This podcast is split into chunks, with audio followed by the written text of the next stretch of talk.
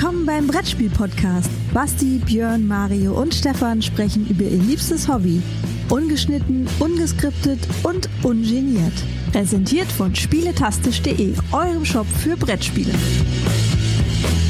Wir sind hier bei Würmgold am Stand und sitzen beim Carsten Lauber, seines Zeichen auch schon Autor von Crystal Palace und haben sein neues Spiel Age of Mages ähm, angespielt. Carsten, stell dich am besten kurz selbst vor und erzähl ein bisschen was über das Spiel. Oh mein Gott, das sind ja Fragen. Äh, ich bin 51, Hobbyspieler und habe meinen Lebenstraum erfüllt mit Crystal Palace. Hab dann hier bei äh, Würmgold auch noch Drachensachen rausgebracht mit dem Rocky zusammen, ein kleines Kartenspiel, was normal ist. Und äh, ja, bis vor Corona war Spielen für mich das Ein und Alles, was ich überhaupt, was es überhaupt gibt, das, das beste Hobby. Ist das ja, ne? Wir sind nicht umsonst hier. Ja, Deswegen sind wir alle da.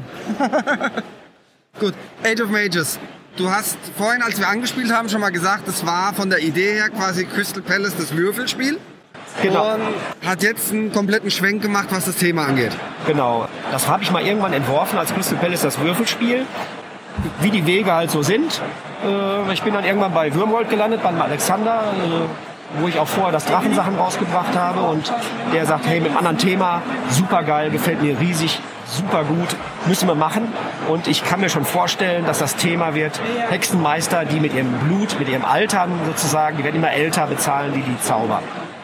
Und so ist es halt, so hat sich's entwickelt. Ja, müssen wir auch zugeben, die Runde, die wir jetzt gespielt haben, wir haben ganz schön viel Blut gelassen, ja. Also die, die anderen beiden hier vielleicht. Bei, mir ging's so. Der, Mar der, Mar der Mario ist ganz schön äh, faltig geworden, ja. Ja, also sehr eingefallen im Gesicht. Man könnte meinen, er wäre doch schon am Mittwoch hier gewesen auf das Spiel. ja. Der Look, also die Grafik, hast du das so vorhin erzählt, ist äh, komplett neu. Jetzt seit zwei Wochen. Von wem ist die Grafik? Wer hat die gemacht? Die Maren hat es gemalt. Marin Gut, die auch Pagan gemacht hat. Ja, genau. Okay. Zusammen mit der Lisa gemalt, die Symbolik. Und die haben dann auf die Schnelle sozusagen für die Messe hier das noch gemacht. Haben aber dann unterschätzt, wie viel Symbolik da wirklich drin ist und äh, was man für einen Spielaufbau betreiben muss, um so ein etwas größeres Spiel wirklich mal hinzuzaubern in kurzer Zeit. Wir haben das Bestmögliche dann da rausgeholt, glaube ich noch, dass es man sofort zeigen kann. Wir waren ziemlich begeistert, muss ich ja sagen. Bisschen was Mentalen, das hat man jetzt aber alle gesehen. Da müssen wir nochmal drauf schauen. Aber im Großen und Ganzen war es sehr fluffig schon. ne? Also ich habe jetzt nicht gesagt, dass ich irgendwas bräuchte. Natürlich fehlt noch ein bisschen Tiefe. Vor allem, wenn man halt Pagan nebendran sieht und weiß, was dann letztendlich als Endprodukt rauskommen könnte, ne? dann hat man natürlich auch eine gewisse Erwartung dann. Da ist es noch nicht ganz, aber es sieht schon mal richtig gut aus. Und dieses Feeling, würde ich behaupten, kam ganz gut rüber. Also, also bei den Grafiken sieht man auch hier, das ist nicht gerendert. Ne? Also bei dem Tableau, äh, das ist halt noch nicht so. Ne? Das, das war einfach nicht mehr zu machen, auch bei den Dämonen jetzt hier. Aber so könnten halt, das sind jetzt sechs verschiedene von den 24, die es gibt. Äh, aber so könnten sie halt aussehen. Ne? Äh, bei den äh, ganzen Artefakten ist noch gar nichts gemacht. Deswegen, also da haben wir nur Symbolgrafiken eingesetzt. Ja, aber die Symbolik spricht schon gut für sich. Also du, du hattest erklärt. Ich muss sagen, die, die Regelerklärung hat ein bisschen gedauert. Ja, also es braucht ein bisschen, bis man, bis man dann die Regeln drin hat. Man spricht, wir sprechen auf jeden Fall hier von einem Kennerspiel. Es ist, Ja, es es ist ist kein Familienspiel. Plus oder ähnliches, sondern es ist wirklich im mittleren bis ja, eigentlich oberen Kennerbereich auf jeden Fall angesiedelt. Und hat da spannende Entscheidungen auf jeden Fall mit drin. Was ja so ein bisschen das Besondere ist, was du vorhin auch schon beim Spiel gesagt hast und wir natürlich sofort gemerkt haben, sind diese ganzen Take-That-Momente. Wie kam es dazu? Wa- Warum sind die so extrem mit drin? Ich, ich finde, so ein Spiel ähm, muss Take-Set-Momente haben. Und zwar, man kann sich gegenseitig richtig ärgern. Man muss aber im Auge behalten, äh, so ein bisschen, wer steht mit den Siegpunkten wo. Und wenn man das einigermaßen fair macht am Tisch, ja, das heißt nicht auf den letzten. Wenn alle auf den letzten hacken, dann macht dem letzten das keinen Spaß. Äh, aber der letzte würde in dem Augenblick auch sagen, ich würde mit den Leuten ja kein weiteres Spiel mehr spielen. Äh, und von daher, wenn man wirklich um einen Platz kämpft, macht Take Z überhaupt gar kein Problem und es hat trotzdem Spaß. Das ist so meine Definition davon. Also ich meine, wenn wir jetzt anschauen, wo wir am Ende der ersten Runde gestanden sind, ist es ziemlich klar, dass wir auf den Björn nicht eingehauen hätten.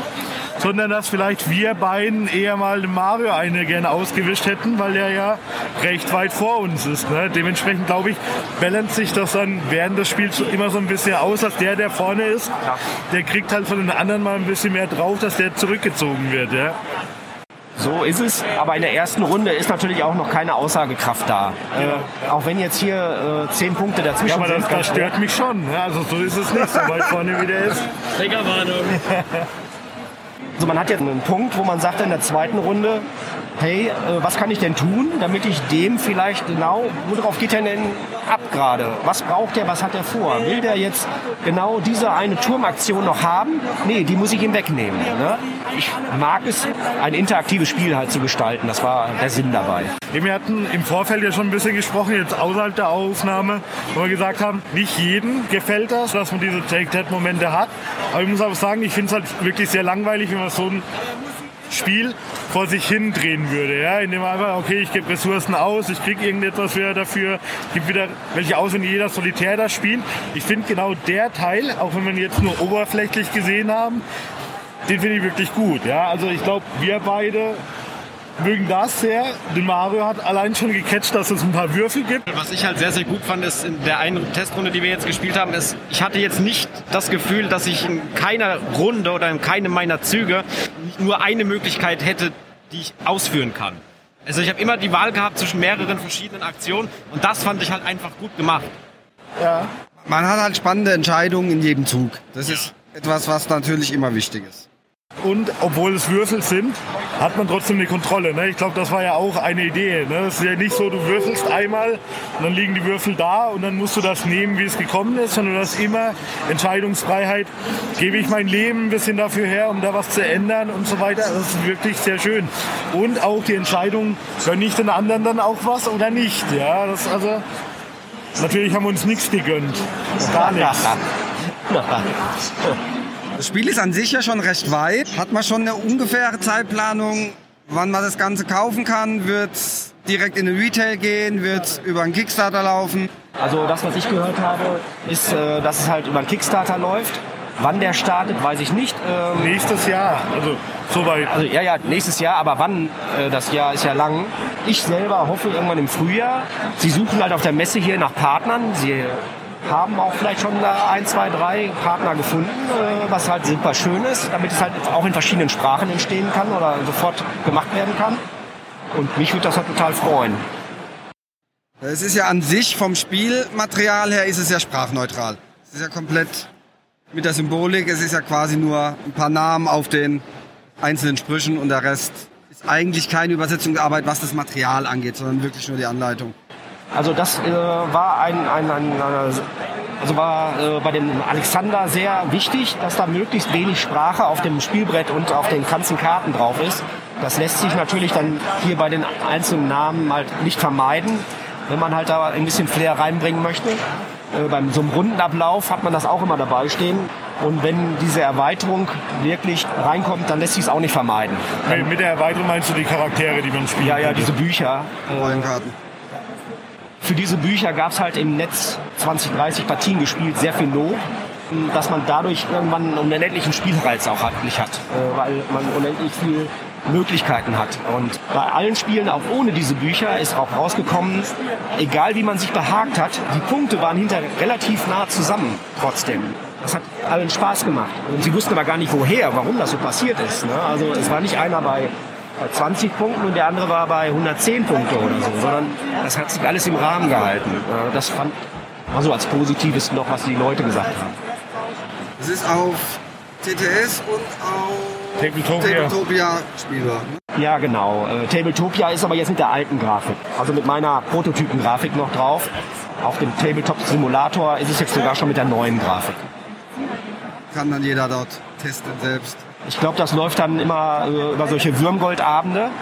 Die, die rufen dann aus zum Spielen, dass man dann eingeladen wird in die Räume und dann kann man da Testpartien machen. Das heißt, der Aufruf wäre, joint den Discord von Würmgold, schaut mal vorbei, spielt eine Runde mit. Wir fanden es gut. Auf den Discord-Server sollte man eh gehen. Die Jungs machen da echt auch einen coolen Job, sind da sehr aktiv. Ich bin da auch schon lange drauf. Ja, Äh, also der Discord-Server lohnt sich definitiv. Also äh, man kann zum Beispiel sehen, wie die Maren zeichnet. Sie, zeichnet dann live Bilder, äh, vielleicht auch vielleicht für dieses Spiel, ja. Äh, also es ist wirklich richtig schön, was sie da drauf machen. Also das ist meistens, glaube ich, immer freitags. Dann, wunderbar. Carsten, wir danken dir für deine Zeit. Schön, dass du uns das erklärt hast. Hat Spaß gemacht, war definitiv für uns keine verlorene Zeit, auch wenn es hier um viele Lebensjahre geht. Und dementsprechend Dankeschön. Ja, vielen, vielen Dank.